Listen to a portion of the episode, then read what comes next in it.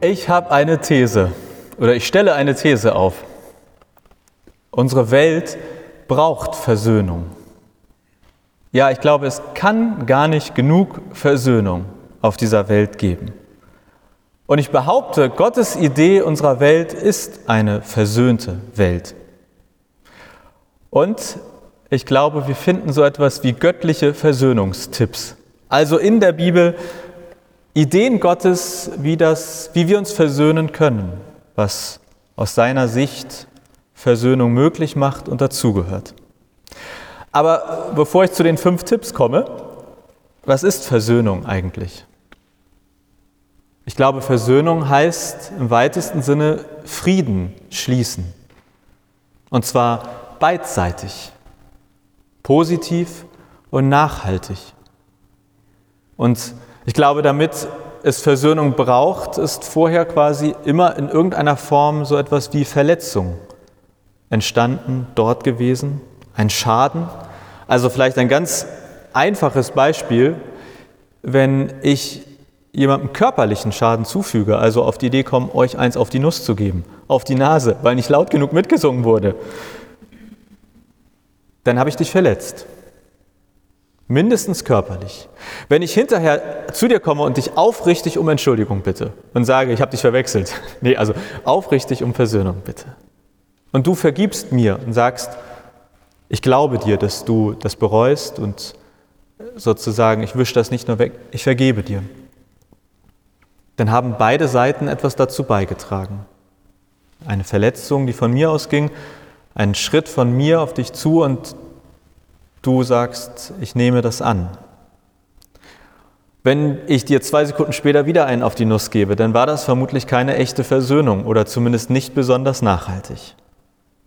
Ich glaube, Versöhnung ist auch immer mehr als eine Entschuldigung. Es ist mehr als ein, es tut mir leid. Das kann nämlich auch einseitig stehen bleiben, diese Entschuldigung. Versöhnung ist auch mehr als die Entschuldigung anzunehmen und zu sagen, ist in Ordnung. Ich glaube, Versöhnung hat immer eine positivere und eine nachhaltigere Note. Versöhnung heißt sicherlich nicht, dass man danach beste Freunde ist und ab sofort jeden Tag zusammen von morgens bis abends abhängt. Ich glaube, das ist nicht Versöhnung. Und ich glaube, Versöhnung ist zwischen Menschen möglich und nötig und zwischen Gott und Mensch möglich und nötig. Versöhnung kann eine persönliche Note haben zwischen zwei Menschen, es kann eine gesellschaftliche Dimension haben. Es kann politisch, es kann auch religiös sein im Sinne von, dass Kirchen Versöhnungsprozesse anstoßen für das, was in Kirche nicht gut oder sogar sehr schlecht gelaufen ist. Und wenn ich meine These erweitere, also äh, nicht nur behaupte, wir brauchen Versöhnung in der Welt, ich möchte eine zweite These aufstellen. Ich glaube, dass aus der Versöhnung mit Gott quasi die Kraft wächst für alle anderen Versöhnungen. Aus der Versöhnung mit Gott wächst, glaube ich, die Kraft für all die anderen gewünschten, erforderlichen, so nötigen Versöhnungen. Und deswegen finde ich das spannend und wertvoll, in die Bibel zu schauen und sich anzuschauen, was finden wir dort zum Thema Versöhnung weil es nicht nur, in Anführungszeichen, nur die religiöse Dimension hat, wo es vielleicht um mich und Gott geht, sondern ich glaube, am Ende geht es ums große Ganze, um uns als Gesellschaft, um uns als Gemeinde, um uns als Menschen, die irgendwie mit ganz vielen anderen Menschen ja zusammenhängen und agieren und an so vielen Orten Versöhnung fehlt.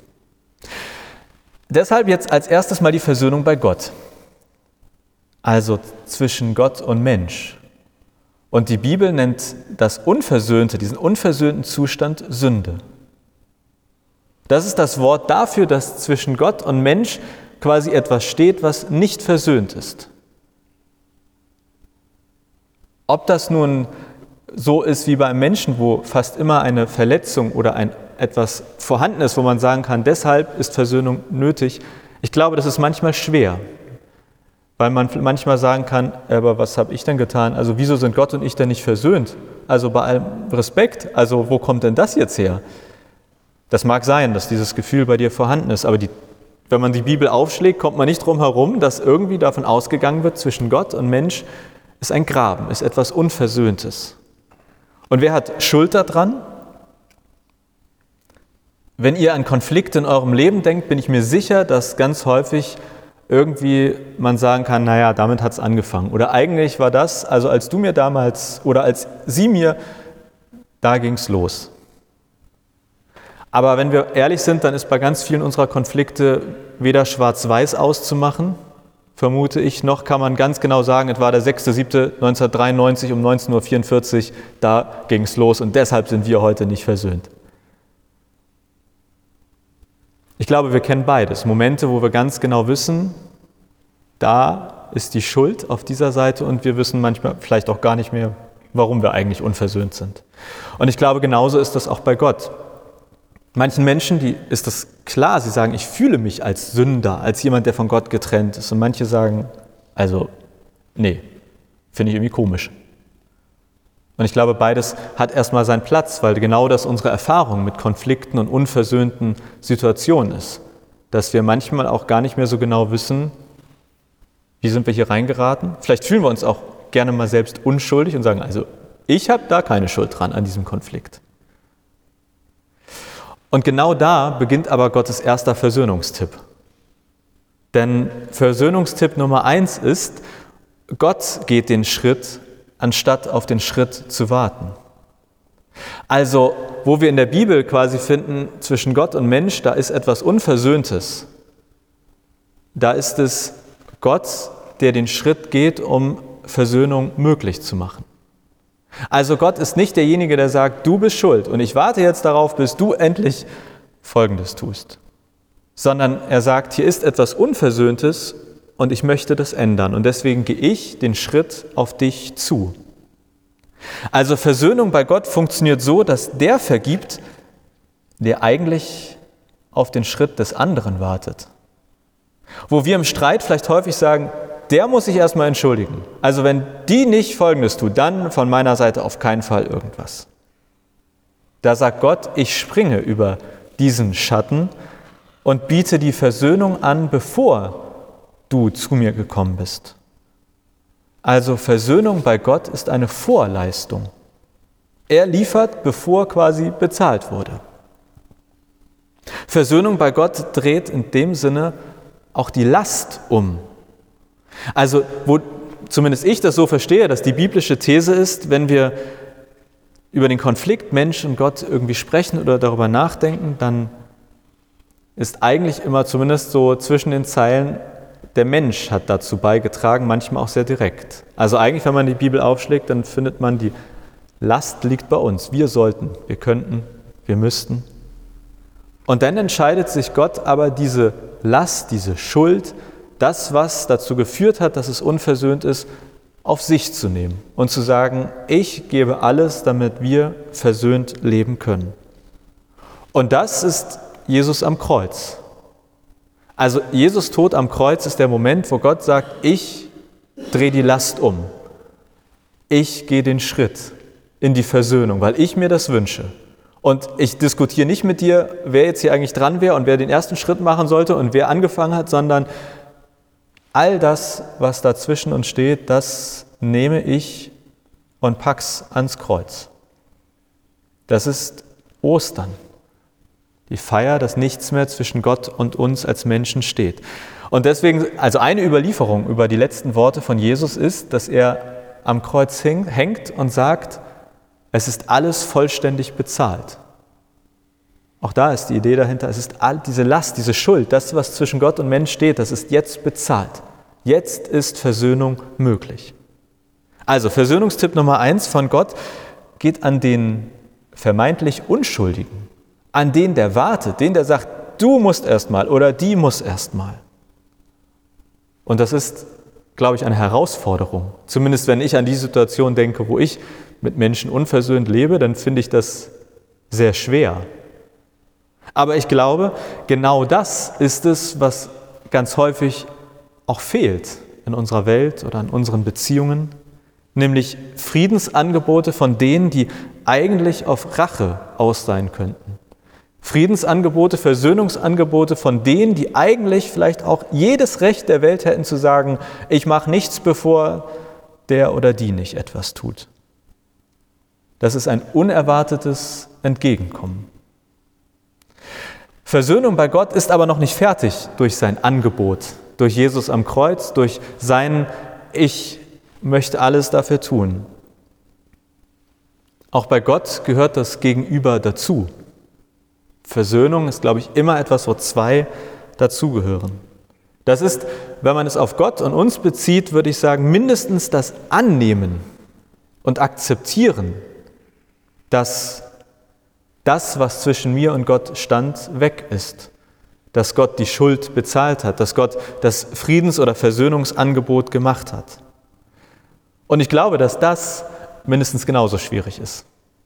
Und dass das der zweite Tipp ist, Versöhnungstipp von Gott, nämlich das unerwartete Entgegenkommen auch annehmen.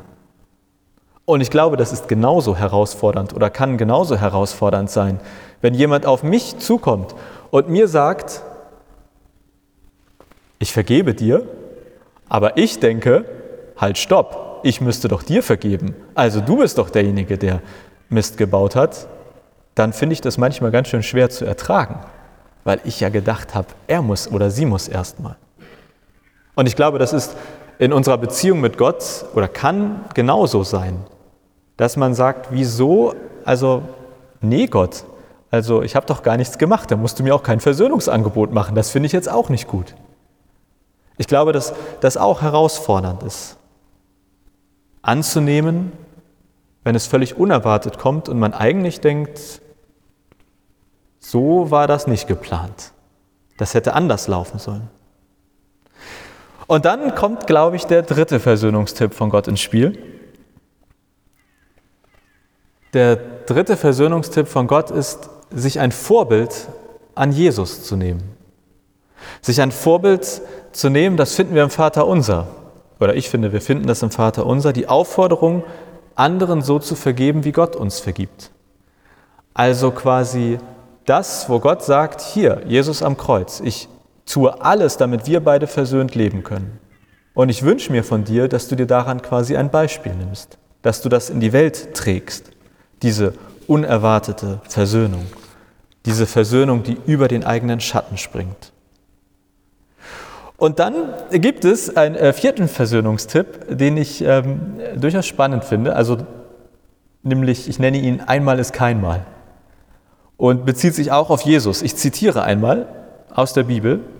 Da wandte sich Petrus an Jesus und fragte ihn, Herr, wenn mein Bruder oder meine Schwester mir Unrecht tut, wie oft soll ich ihnen vergeben?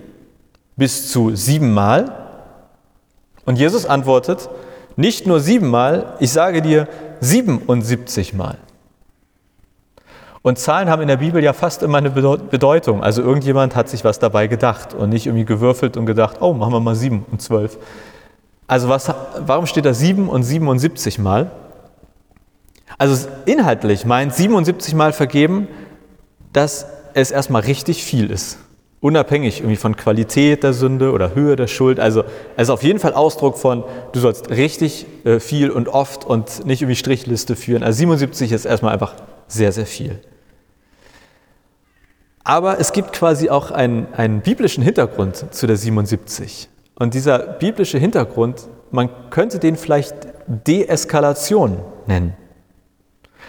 Und zwar können wir dafür relativ früh, also an den Anfang der Bibel zurückspringen, und zwar zu Kain und Abel. Kain hat seinen Bruder Abel aus Eifersucht erschlagen.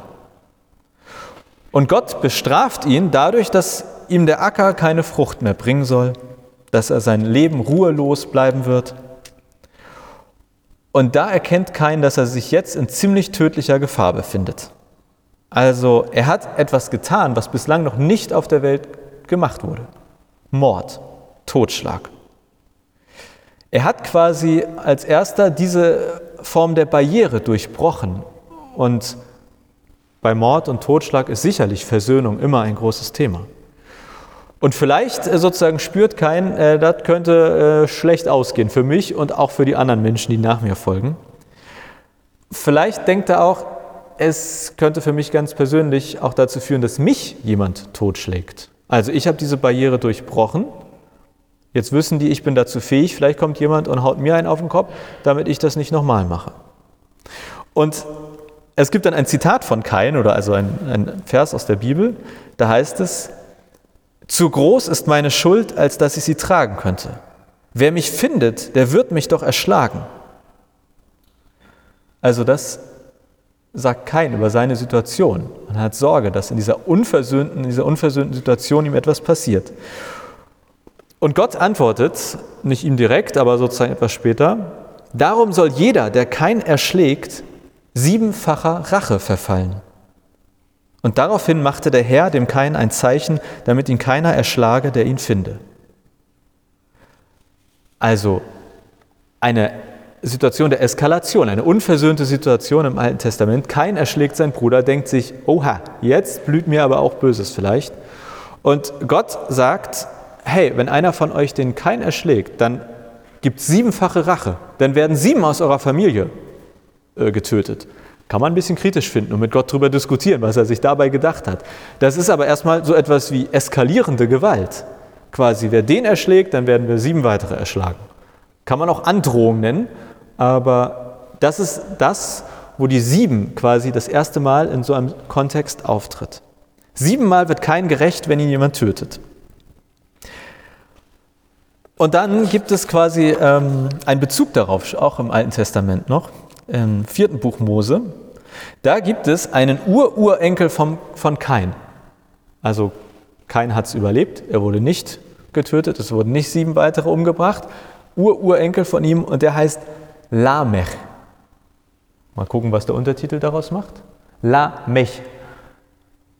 Ah ja, also L-A-M-E-C-H, so heißt der gute Mann. Und er prahlt, ja, einen Mann erschlage ich für eine Wunde und einen Knaben für eine Strieme. Kein wurde siebenfach gerecht, ich werde 77-fach gerecht. Also es hat nicht lange gebraucht, da wurde aus dem, wenn du den keinen erschlägst, gibt siebenfach Rache, wurde schon 77-fach. Also pure Eskalation, Gewalteskalation, wenn man so will. Erstmal nur angedroht, aber wir sind jetzt schon bei dem elffachen, also aus einmal wurde sieben und aus sieben wird 77. Hätte man das so weiter multipliziert, wäre nicht gut ausgegangen. Also hier im Alten Testament haben wir die sieben und die 77. Und die These ist jetzt, dass Jesus sich genau darauf bezieht und quasi aus der Gewalteskalation eine Versöhnungseskalation macht, die eigentlich eine Deeskalation ist. Also ich glaube, Gottes Versöhnungstipp Nummer vier ist, versöhne immer einmal mehr oder einmal ist kein Mal. Aber vor allem, es gibt kein Ende der Versöhnung. Es gibt kein zu viel. Also vier Versöhnungstipps von Gott oder vier Versöhnungstipps in der Bibel. Das erste, Versöhnung geht bei Gott vom Unschuldigen aus. Das zweite, nimm das Entgegenkommen an, so schwer es sein mag. Das dritte ist die klare Aufforderung, die Bitte, gib diese Versöhnung weiter. So wie ich dir gegeben habe, so gib es an die Menschen um dich herum weiter. Und dann falls man sich fragt, wie oft und wie viel, der vierte Tipp, ja, immer einmal mehr. 77 Mal, also quasi sehr, sehr viel. Und ich unterstelle uns oder der Welt, dass es sehr viele Situationen gibt, in denen wir uns nach Versöhnung sehnen. Und ich glaube, Jesus wusste sehr genau, was Versöhnung kosten kann. Aber ich glaube, er wusste auch sehr genau, dass der Preis für ein unversöhntes Leben häufig noch viel höher ist. Dass manchmal der Preis für Versöhnung sehr, sehr hoch scheint, aber eigentlich im Vergleich zu dem Preis, den man zahlt, wenn man unversöhnt bleibt, dass es eigentlich ein guter Deal für einen ist, diesen hohen Preis für die Versöhnung zu zahlen. Deswegen, ich glaube, am Ende stehen wir häufig vor der Frage, scheint es für uns besser zu sein, unversöhnt weiterzuleben oder die Versöhnung zu wagen? Und ich glaube, diese Frage stellt sich mit Blick auf Gott und mit Blick auf Mitmenschen.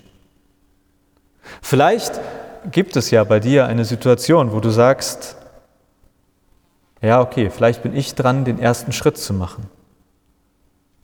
Auch wenn es sich gar nicht danach anfühlt und wenn ich über meinen Schatten springen muss, wenn ich eigentlich darauf warte, dass der oder die auf mich zukommt.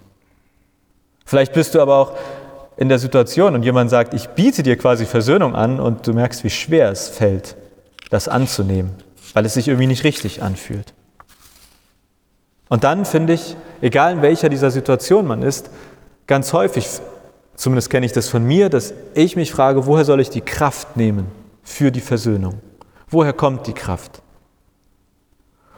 Und ich glaube oder ich behaupte von mir zu sagen, dass ich zumindest auch immer wieder daraus Kraft ziehe, dass ich sage, Gott hat mir vergeben.